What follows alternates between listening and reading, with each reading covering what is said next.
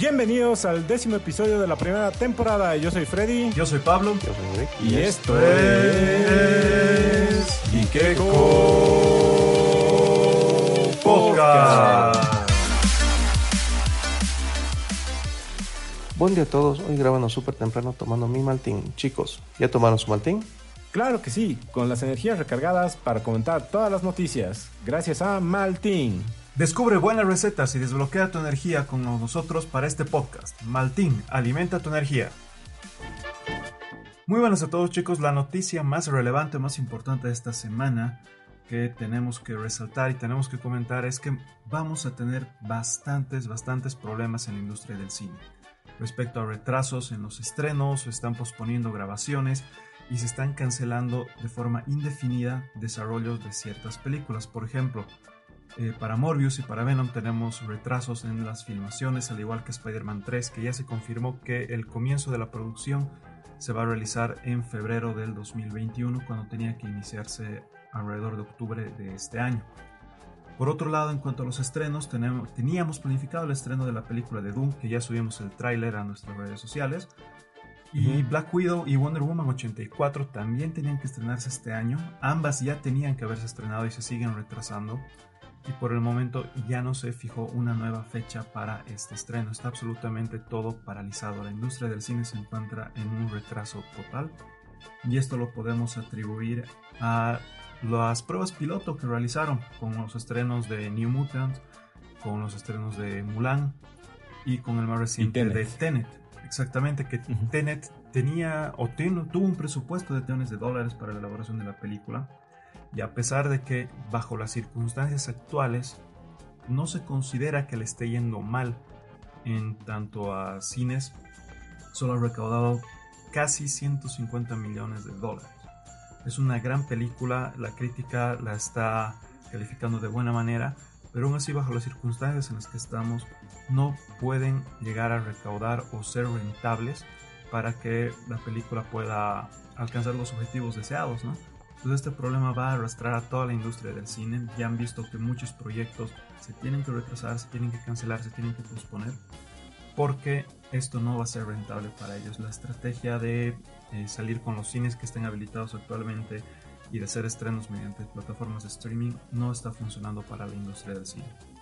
Sí, exactamente. O sea, eh, por ejemplo, igual el director de Sony Entertainment, que es eh, lo que ahorita está manejando, por ejemplo, todo lo de Spider-Man, ha declarado lo mismo. Ha dicho, él no va a liberar ninguna producción que, le haya costado a él 200 eh, millones de dólares o 300 millones de dólares, ya que es consciente de que solo el 30% o menos de las capacidades de los cines están abiertas, entonces conoce que no va a poder recuperar toda esa inversión, ¿no?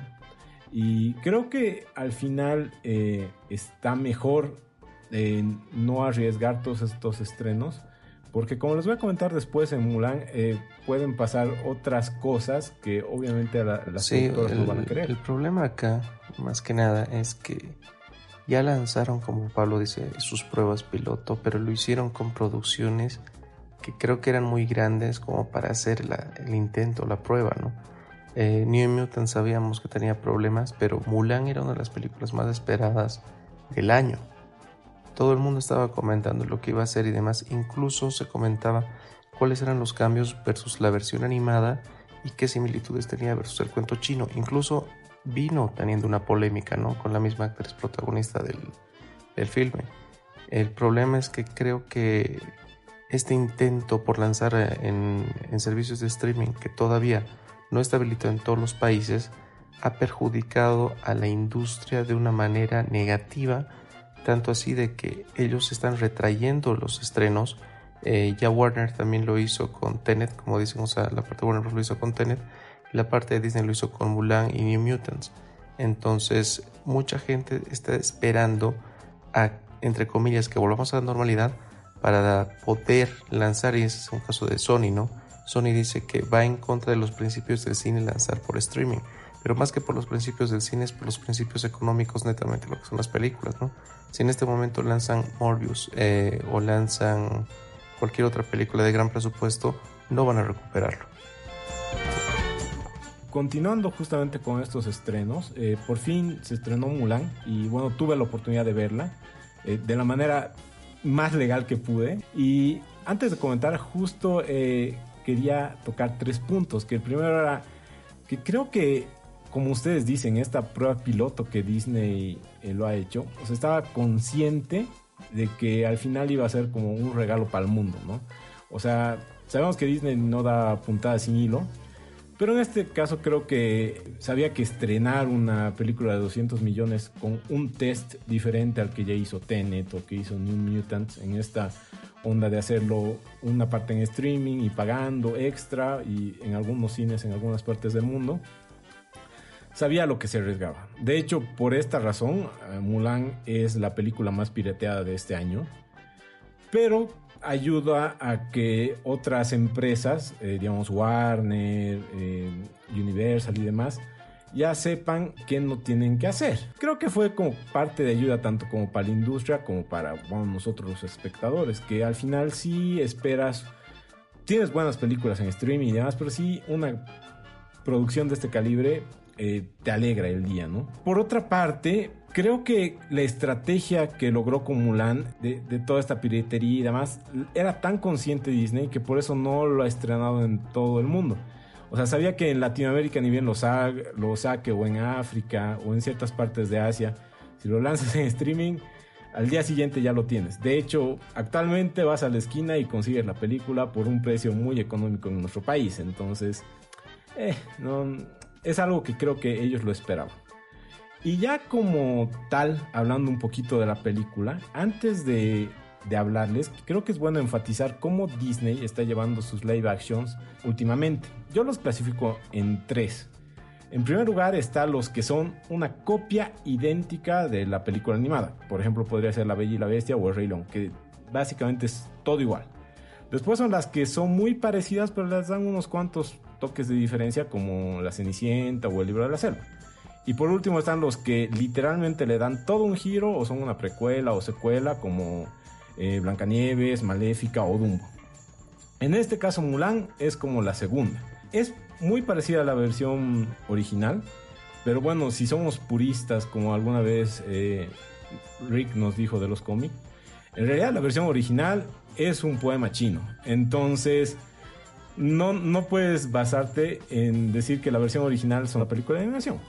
En este caso creo que sí han respetado ese poema chino y han obviamente han agarrado muchas cosas de la película animada y han quitado otras. En lo particular yo no lo veo como una película para niños, sinceramente. Para mí es más para adolescentes y adultos.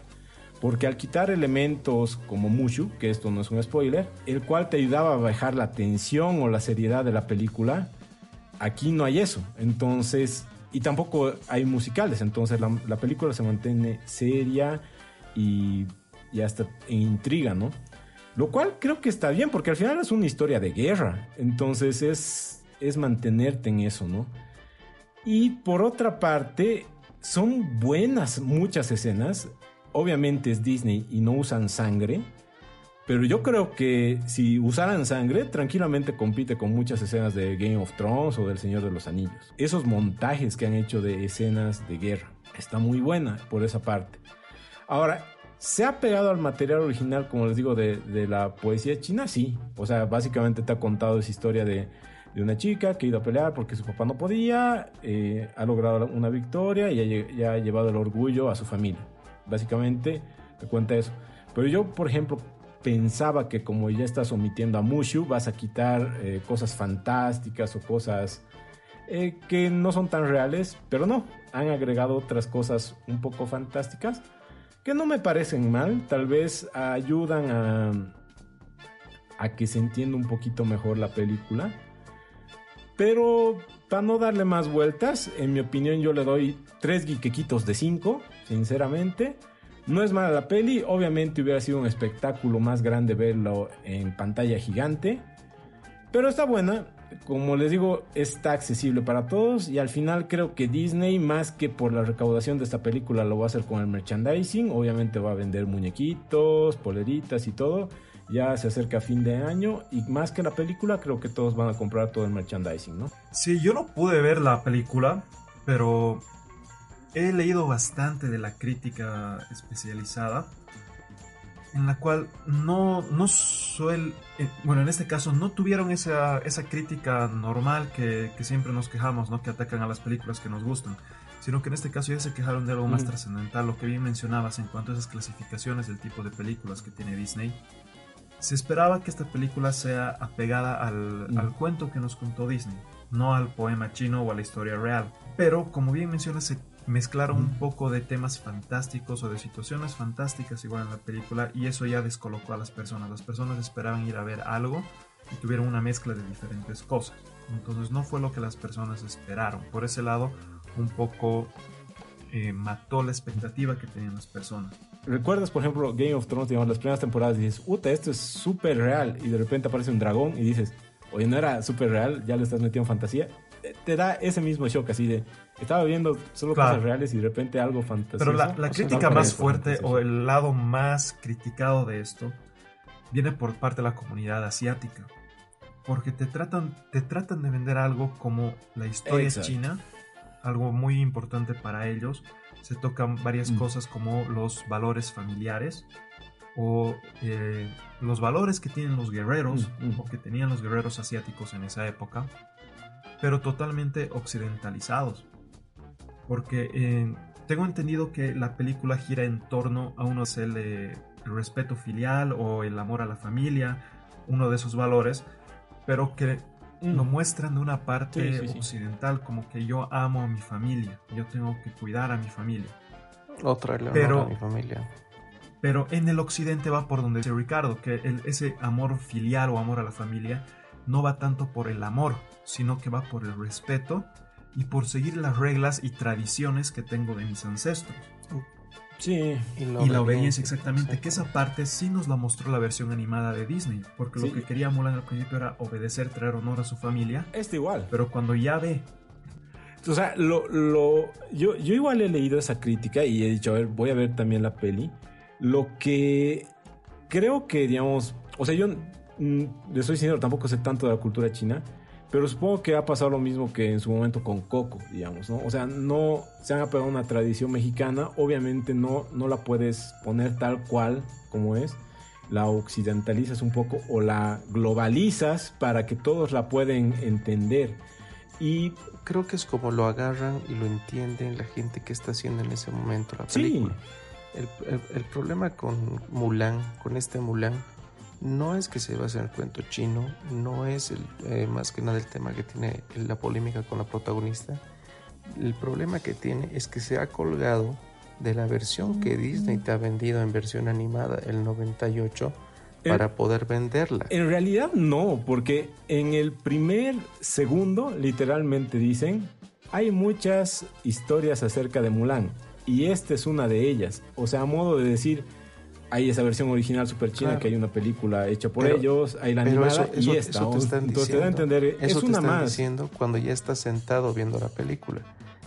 cuando, pero cuando te ponen Disney, Mulan, ¿qué es lo que esperas? Yo espero escuchar hombres de acción. o sea, bueno, es que por, eso, no, pero por eso he hecho la introducción de que hay tres formas de cómo están adaptando. O sea, igual cuando decías Totalmente de acuerdo contigo y tu, review. Totalmente de acuerdo contigo y tu review. El tema que, yo pongo es que cuando la comercializaron y cuando Disney comercializa un live mm. action, se cuelga de la versión animada que ya ha tenido. ¿no? Obvio. Claro. ¿A ustedes cuál ha sido la que más les ha gustado? A mí personalmente, Aladdin. Mucho, y mucho le debo a Will Smith. no, yo eh, me gustan las apegadas a la versión animada, el Rey León. O sea, es, ver lo mismo, sí, pero por live action. O sea, en real, por así decirlo. es que en realidad, y, lo malo del Rey León es que no es live action, es un CGI, mejorado, lo, que sí me faltó en el Rey León es que Timón y Pumba bailen tocino, yom, yom, yom. Un cerdón, yom, yom, yom. Cambiando de tema, en el show de Cyrus XM, que lo pueden también buscar por YouTube, preguntaron a Michelle Rodríguez sobre unas afirmaciones que antes eh, ya habían entrevistado a Ludacris y él dijo que en, en Rápido y Furiosos se dirigirá al espacio. A lo que la actriz sorprendida dijo, ¿cómo se enteraron de eso? Ven lo que pasa cuando las producciones se toman eh, mucho tiempo y detrás de los bastidores la gente comienza a hablar. Se suponía que esto nadie debía saberlo, lo que da a entender que va a haber escenas, al parecer, tanto de Luda Chris como Michelle Rodríguez por el momento, y no sabemos quién es más, en el espacio. Y esto se convirtió de noticia a meme y creo que la mejor forma de promocionar Rápidos y Furiosos que muchos ya no la tenían en, en la mente, mostrando que después de enfrentarse a tanques de guerra, aviones, submarinos y ya no se sabía qué más se podían enfrentar, van a ir al espacio. Boss Logic hizo un excelente póster mostrando un cohete espacial y Toreto en contraluz con su ya famoso auto. Lo que te da a entender que obviamente ya después de nueve películas algo va a pasar. Es re taquillera, por más que sea criticada, es muy taquillera Rápido y Furioso. me gusta mucho la franquicia. Sí, no, igual, eh, es de, de mis sagas favoritas y la voy a ver hasta la 10 como dicen que solo va a haber 10. Pero bueno, creo que esto ha sido un gran impulso para la, la, para nueva película. Yo estoy seguro que Universal es más chiquita que las otras productoras y no se va a arriesgar a, lanzarla este año. Recién cuando estén todos los cines en su capacidad, pero yo ya tengo muchas ansias de ver. Yo creo que es más que nada un chiste. Ahora, ahora escuchándolo así, no escuché la entrevista, pero yo creo que es un chiste porque era un meme ya el tema de qué van a hacer después. O sea, van a hacer eh, en el espacio, qué, qué cosa van a hacer. Entonces, eh, como dices, la saga esta eh, es fácilmente eh, mil millones asegurado por película. Yo creo de que todavía tienen dos películas más, si no estoy mal, eh, planificadas. Estoy seguro que si, si bien a partir de las 5 ya, o sea, bueno, a partir de las 6 ya se ha deformado y degenerado todo lo que era antes, van a, van a seguir vendiendo. Me parece, es, mi, mi presagio respecto a esto. yo solo espero en la 10 solo espero ya viajes en el tiempo y listo, ya el top. No, es que, ¿qué más quieres? Yo no soy fanático de la saga, la verdad no vi ninguna de las películas de Rápido y Furioso. Tampoco las odio, tampoco las critico porque no conozco del material. Pero si es que se van al espacio, yo espero con todo el corazón un crossover con los ratones espaciales de Marte, que son estos ratoncitos que manejaban sus motocicletas y hacían carreras y eran medio pandilleros. Sí, sí, eran buenos. Sería un gran crossover. Universal, anótate esta idea. Zack Snyder, aparte de estar eh, trabajando en el Snyder Cut de la Justice League, está trabajando en una película llamada Army of the Dead, que será para Netflix. Entre los protagonistas de esta película está Dave Bautista, Theo Rossi, Chris D'Elia y Ana de la Reguera. La premisa de esta película es sencilla, es un grupo de mercenarios que se embarca a un área de cuarentena que está infestada de zombies en Las Vegas y todo con el fin de concretar un robo. Pero por supuesto las cosas eh, no marchan bien y lo interesante es que a pesar de que hasta el día de hoy no se estrena esta película y de hecho creo que sigue en postproducción, ya se ha anunciado que va a haber una precuela del el personaje que hará Dave Bautista y se hará un spin-off que será en forma de anime todas estas producciones para Netflix es como un poco lo que hablábamos de, Batman, ¿no? Que ya están haciendo una serie, una serie solo de Catwoman y demás. O sea, al parecer sí es una producción muy interesante, tal vez con una historia, no sé si la mejor o peor, pero que le están dando mucho crédito a Zack Snyder por lo que están tratando ya de hacer muchos productos paralelos, a pesar de que hasta el momento no se estrenó. Army of the Dead es, es la única película de Zack Snyder en que todos coinciden de que es buena. A partir de esa es que se ha hecho Watchmen, lo han traído para 300 y demás cosas, ¿no? Entonces yo creo que están tratando de explotar ese lado porque es la única pieza que no se le critica tanto a Zack Snyder. Entrando un poco al universo de Star Wars, la semana pasada comentábamos que el actor encargado de, hacer el papel de Finn tuvo bastantes quejas respecto a cómo se manejó su papel que no lo estaban tomando en serio, que lo utilizaron simplemente como una catapulta de marketing por el tema de inclusión. Y Rick muy bien nos comentaba ahí que eh, tenían otros planes para él en un principio, ¿no? que incluso planeaban tenerle una relación homosexual para justamente promocionar el tema de la inclusión, pero se fueron cambiando estos detalles a lo largo de la película.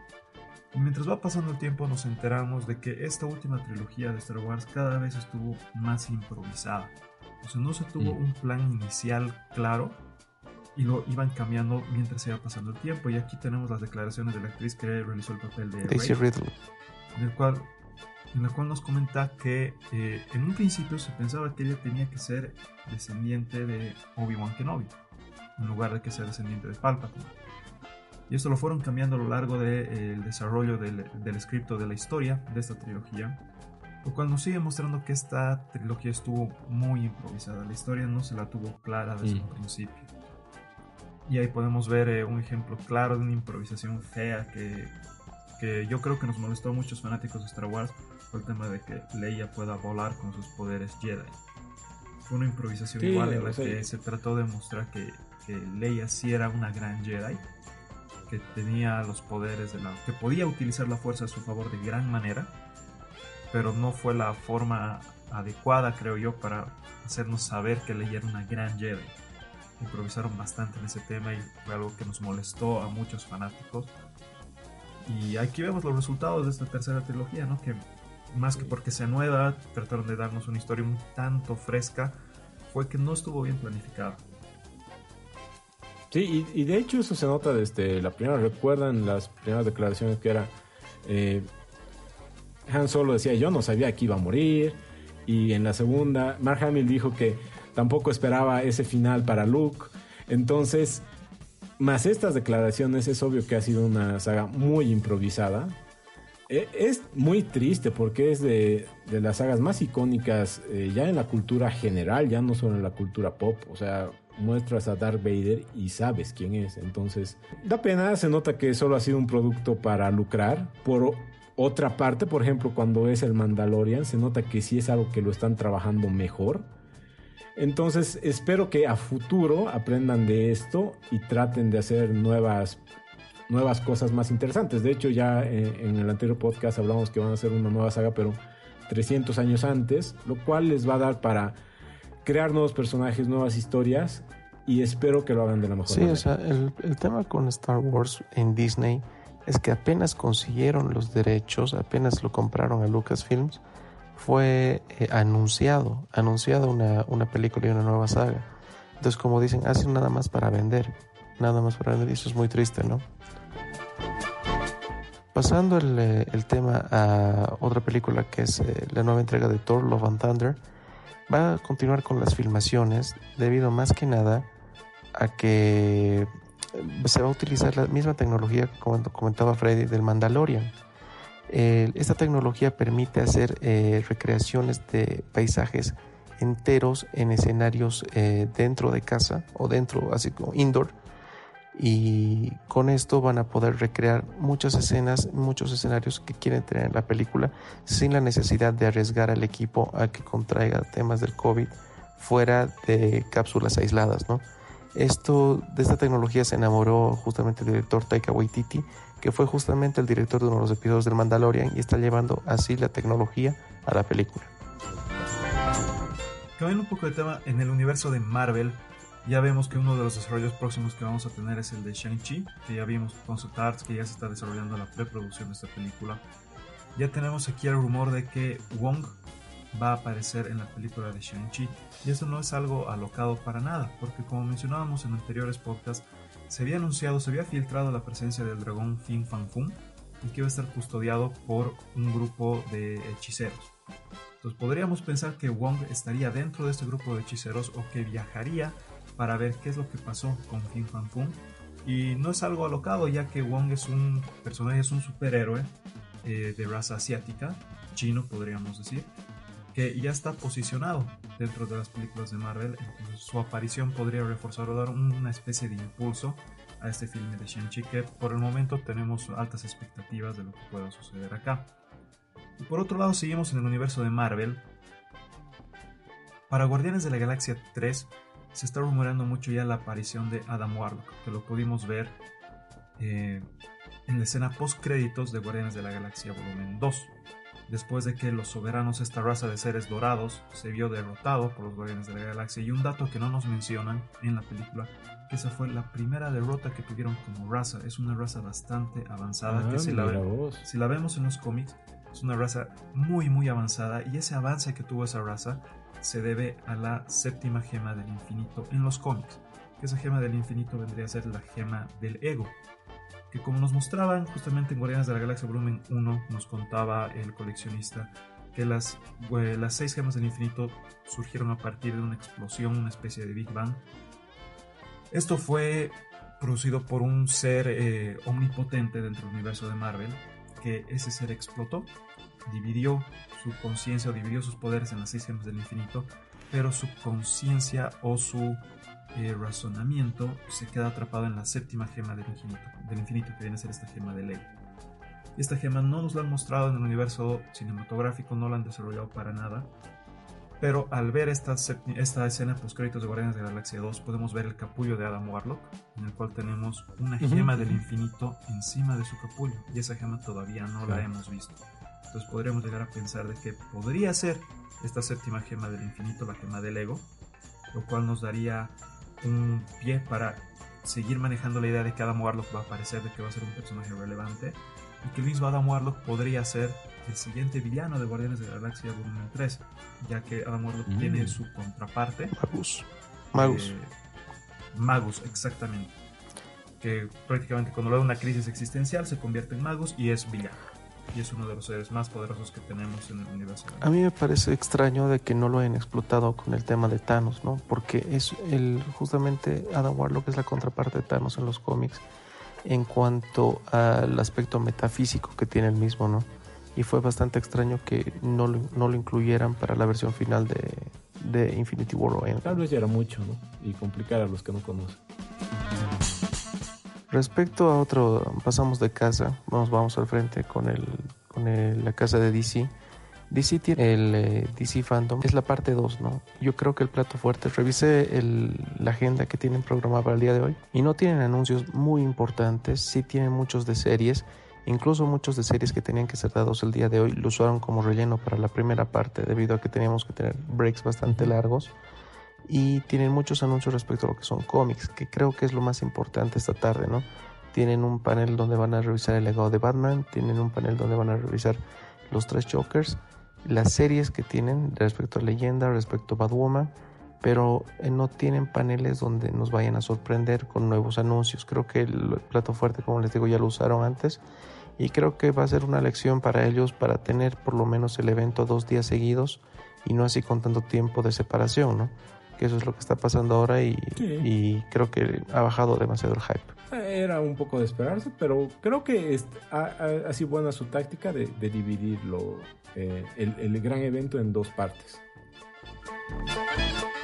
Ahora hablando un poco de series, eh, Will Smith compartió una imagen en sus redes sociales mostrando la reunión conmemorativa a los 30 años del príncipe del rap. Si te sentías viejo, hoy día te vas a sentir más porque esta serie ya tiene 30 años y el reencuentro podrá verse en un especial por HBO Max y contendrá un, homenaje a James Avery, el cual era el actor que interpretaba al tío Phil, que falleció ya hace algunos años. Y además parece que podremos ver una reconciliación entre Will Smith y la actriz Jane Hubbard, que es la, la que hizo la primera tía Vivian.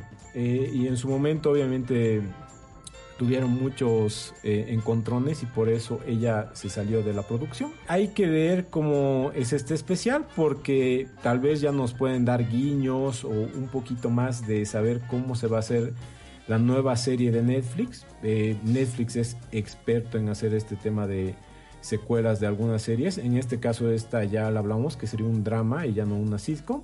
Pero hay que ver, tal vez ahí nos den más pistas de esta nueva serie.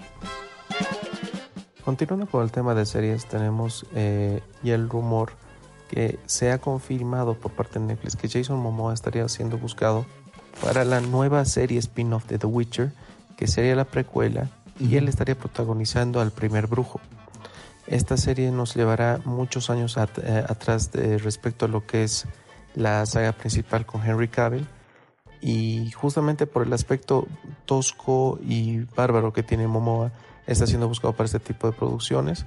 Eh, esta serie contendría nada más que seis episodios, por lo cual no sería de gran problema justamente para la agenda de Momoa y se espera que cierren el trato en los siguientes días para hacer el anuncio oficial. Y bueno, gracias a Maltín nos energizamos para este podcast y desbloqueamos el sector gaming. con Maltín alimenta tu energía. Para arrancar el sector gaming, chicos, eh, tenemos ya el detalle de los precios para las consolas de Xbox Series X, Series S. Pudimos ver en la semana de que los precios de estas dos consolas para la Series X iba a ser de 500 dólares y para la Series S iba a ser de 299, bueno, 300 dólares en realidad. Esto ya nos da un buen margen para poder esperar cuáles serían los precios de la competencia del PlayStation 5 y poder hacer nuestro presupuesto y, y, ver qué es lo que nos espera, ¿no? Como bien mencionamos anteriormente y en el podcast que tuvimos el placer de hablar con Dane Storm, no recomendamos comprar estas consolas en su primera salida o en la primera serie que vayan a sacar, pero ya podemos empezar a presupuestar y a ver qué es lo que tenemos o qué es lo que vamos a necesitar para adquirir estas dos consolas de alta. Sí, yo creo que Play no se esperaba estos precios, sobre todo el de la serie S. Eh, es súper competitivo y yo que saben que no me gusta tanto este tipo de consolas, me animaría por esta porque es accesible a comparación de otros precios hasta de celulares que alguna vez te dan, ¿no? Aclarar solamente que esta, este Series X y Series S, si bien el Series S es mucho más pequeño en capacidad, se considera aún una consola de la siguiente generación porque es más potente que las actuales, ¿no? Ya lo habíamos hablado en Geeko Meetings en la primera reunión que tuvimos con los amigos de Game Over Effect y justamente dijeron quién va a ser el que se adelante en la guerra de las consolas, quien saque una consola intermedia más barata y Xbox está haciendo eso. Eh, Among Us 2 ya ha sido anunciado por parte de los desarrolladores del juego. Este juego está rompiendo esquemas en todo el mundo, los servidores colapsan, están tratando de dar un mejor servicio, pero actualmente con las capacidades que tiene el primer juego no pueden. Por lo que han prometido para el segundo juego que va a ser totalmente gratuito, primero, un mejor servicio, mejor soporte muchos más features para los que son los impostores y también para los que son la tripulación. Y todo el mundo ya está esperando este juego como una, la secuela más esperada del año, porque es de, eh, si bien el juego ya estaba en línea hace eh, dos años disponible, recién explotó por el tema de que se hizo viral por la fácil jugabilidad y poder compartir con los amigos. El príncipe de Persia está de regreso. Ubisoft ha anunciado que The Prince of Persia eh, The Sand of the Time va a tener su remake. La versión renovada del juego que en 2003 llegó para definir el género de acción y aventuras gracias a su innovador gameplay. Debo ser muy sincero, yo lo jugué muchos años después y aún así a mí me sorprendió porque antes de eso yo no había jugado algo similar. Y este remake de Ubisoft eh, nos permitirá experimentar la historia del príncipe de Persia con un giro más moderno y es que va a seguir siendo fiel a su diseño original, obviamente, pero ya con mucha más definición, gracias a unas nuevas capturas de movimiento que se hizo para estas, eh, sobre todo para las cosas de acción que tienen, ¿no? las batallas, peleas y demás. Y además se ajustó las cámaras del juego, aunque para los que prefieren será posible elegir el esquema del control original. Creo que sí eso en los juegos de la Play 1, Play 2 pasaba mucho que las cámaras no era lo mejor que tenían y está buenísimo que lo, que lo adapten a estas. Y eh, se comentó que Jordan Mecher, el creador de Príncipe Persia, le agradó mucho este remake, el cual lo podremos tener disponibles para PC, PlayStation 4, Xbox, Xbox One y supongo que ya en las siguientes generaciones solo se va a adaptar, ¿no? No, no va a ser ningún problema. En cuanto a otro juego que vamos a tener disponible, tenemos el lanzamiento de Scott Pilgrim el juego, que está planificado por el décimo aniversario de la creación de este personaje, que es un personaje muy querido por todo el fandom. La historia que nos cuenta es bastante entretenida. Y en este juego vamos a tener un complemento al anterior juego que ya teníamos. Es como que este juego ya va a estar totalmente terminado y vamos a tener todos los complementos que le faltaban al anterior juego. Es un juego bastante esperado, que por lo que pudimos ver es un beat'em up, en el cual eh, tenemos justamente todas las características y particularidades que nos ha ido presentando Scott Pilgrim hasta el momento. Va a ser un juego bastante entretenido que está muy esperado por toda la fanaticada. Sí, se ve muy entretenido y movido, eso creo que va a jalar mucho. Y el tema de la animación es bastante, bastante llamativo. Sí, sí, sí, está muy bueno. La noticia que más ha animado a la gente amante de la compañía Ubisoft es el Mundial de Rainbow Six Siege. Rainbow Six Siege, como muchos saben, es un juego eh, shooter táctico muy al estilo de Counter-Strike, eh, si recuerdan los que iban a los internets aquí en nuestro país para jugarlo. Es un juego de 5 contra 5 donde por equipos justamente tienes las tres modalidades de eh, protege al rehén, desactiva la bomba, protege tu zona, donde se han armado alrededor de este juego muchos campeonatos que han salido muy bien porque la jugabilidad es excelente, es increíble este juego, la verdad lo recomiendo mucho, si bien ya es un poco antiguo, cada vez las mejoras que le dan al juego y la jugabilidad que tiene lo hace aún disfrutable, ¿no? Eh, Rainbow también va a contar con un personaje muy querido por la gente de Ubisoft, que es Sam Fisher, el protagonista de la serie Splinter Cell. Va a estar en, el juego. Ya tenemos como costumbre tener el cameo de este personaje en varios juegos de, de Ubisoft. Y esta, este mundial será en verano, el verano norteamericano, que para nosotros es más o menos entre julio, agosto del siguiente año, donde se espera pues que muchos compitan y yo creo que a partir de eso van a anunciar una segunda entrega con muchas mejoras. Ahora nos vamos con las recomendaciones de la semana. Eh, bueno, en el caso de recomendaciones para esta semana tengo dos. El cómic de Historias del Multiverso Oscuro. Justamente subí una, una historia a Instagram de este, de este cómic. La verdad es que no me esperaba mucho de estos. Eh, ha sido una compra muy impulsiva que he tenido, pero la verdad es que son como cuentos de terror ubicados en el universo DC que está explotando mucho el multiverso oscuro en los últimos años, donde realmente ves cómo se deforman los personajes, pero se deforman en la psiquis, se deforman en cómo se comportan y se deforman en los actos que hacen. Qué buen Y la verdad, ya llevo dos de cinco leídos y como les digo, parecen más historias de terror que, que justamente historias de cómic, lo cual me gusta mucho. La segunda recomendación que tengo es el canal de Matt Hunter. Este, esta recomendación se la agradezco a nuestro amigo José Monge, le mandamos un gran abrazo. Y lo que hace Matt Hunters es justamente es un coleccionista de juguetes que va a ferias de pulgas a buscar figuras vintage y las negocia. Y lo más interesante de todo esto es que Matt Hunter vino en 2017 a la Feria del Alto a hacer eso. Y vemos muchas, muchas figuras vintage que tal vez nosotros ahí que vamos, digamos, tal vez mucho más seguido que este señor mexicano, eh, hay muchas figuras que tienen tanta historia que nosotros no lo apreciamos, pero que realmente él justifica el precio. Entonces lo recomiendo mucho, es un canal muy entretenido, vi algunos videos de él y ya me volví fanático de su canal. Mi recomendación es que sigan a Storm en todas sus redes sociales. Es un increíble streamer, gamer, cosplay y mejor persona. La entrevistamos en Geekeco Meetings, el cual pueden escuchar y está disponible esta semana. Y pudimos conocer un poco más de ella. Por otra parte, les recomiendo la serie animada Desencanto. Es para una serie animada para adultos creada por Matt Groening, el creador de Los Simpson o Futurama. En esos casos, Matt Groening en Los Simpson trata de mostrar la actualidad, ¿no? Con la familia moderna en Futurama va al futuro, obviamente, y aquí se va al pasado, llevándonos a una serie ambientada en un reino fantástico medieval llamado Utopía o Dreamland, el cual nos cuenta desventuras de Tia Bean, que es una princesa rebelde, alcohólica, un duendecillo llamado Elfo, y un demonio llamado Lucy. La serie al principio parece un slice of life que básicamente te cuenta la historia de ella, pero después se vuelve lineal y se nota que Granny sigue teniendo talento sobre todo para crear nuevas historias. Es una serie muy recomendada que hasta el momento son 20 episodios, dos temporadas de 10 capítulos y te deja intriga por lo que tiene que haber mínimo una tercera eh, temporada para cerrar toda esta historia. Es muy buena, tiene muchas referencias a toda esta parte medieval y a muchas cosas actuales. Yo es lo que les recomiendo en esta semana. Y la tenemos disponible en Netflix. Exactamente.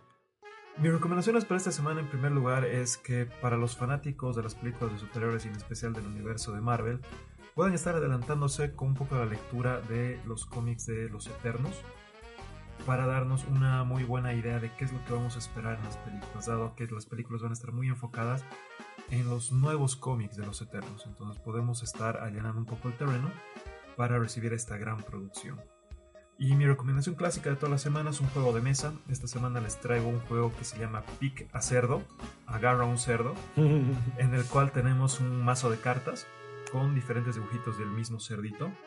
pero que tienen diferentes variantes entre ellas. Por ejemplo, podemos tener al cerdito normal, en otro al cerdito normal con lentes, en otro al cerdito normal con lentes y con pipocas, en otra solo al cerdito de otro color con pipocas. Entonces tenemos el mismo cerdito en diferentes poses, haciendo diferentes actividades con diferentes objetos. Entonces lo que se hace es sacar las cartas necesarias para poder armar una matriz 6x5 con las cartas que tenemos ahí. Todas las cartas van a estar boca arriba para que todos los jugadores puedan ver a los cerditos. Y a cada jugador se le entrega una carta de cerdito adicional. Entonces lo que se tiene que hacer es un juego en el cual todos interactúan al mismo tiempo. Tú ves tu carta de cerdito y tienes que piquear o tienes que agarrar todas las cartas que están en esa matriz o en ese mosaico 6x5 que al menos compartan dos características con tu cerdito. Por ejemplo, mi cerdito es un cerdito rosado oscuro con lentes y grande. Entonces yo puedo agarrar cerditos grandes con lentes, cerditos pequeños. ¿Me estás diciendo que hay un cerdo verso? Es un cerdo verso, exactamente. Es un juego bastante bonito, bastante divertido. Es muy rápido porque tienes que, tienes que, picar todas las cartas que compartan las características con tu cerdito. Y el primero que termine de picar todo lo que pueda picar, grita stop, todos los jugadores paran y se empieza a hacer la revisión de que hayan picado las opciones correctas y se cuentan los puntos de acuerdo a cuántas correctas han picado y así se determina un ganador. Lo bueno de este juego es que si no te gustan los cerditos, tienes pick a foca, es lo mismo. El foca verso. Tienes pick a, tienes pick a perro, que tienes con perros, y tienes pick a gato, que es con gatos. Es un juego bastante rápido y divertido si te gustan estos juegos donde todos tienen que interactuar al mismo tiempo y de forma rápida. ¿De dónde sacas estos juegos? Qué interesante. De mucho tiempo libre. Qué bueno. Muy, muy buen juego. Bueno, esto fue todo por esta semana. Pueden seguirnos en Facebook, Instagram, Twitter y suscribirse en Spotify, Apple Podcast, Google Podcast o iBox para que les llegue una notificación cuando sacamos un nuevo capítulo. Esto fue todo. Bye. Que tengan una semana. Un gran abrazo a todos. Un gran saludo a todos. Que la pasen bonito. Chao.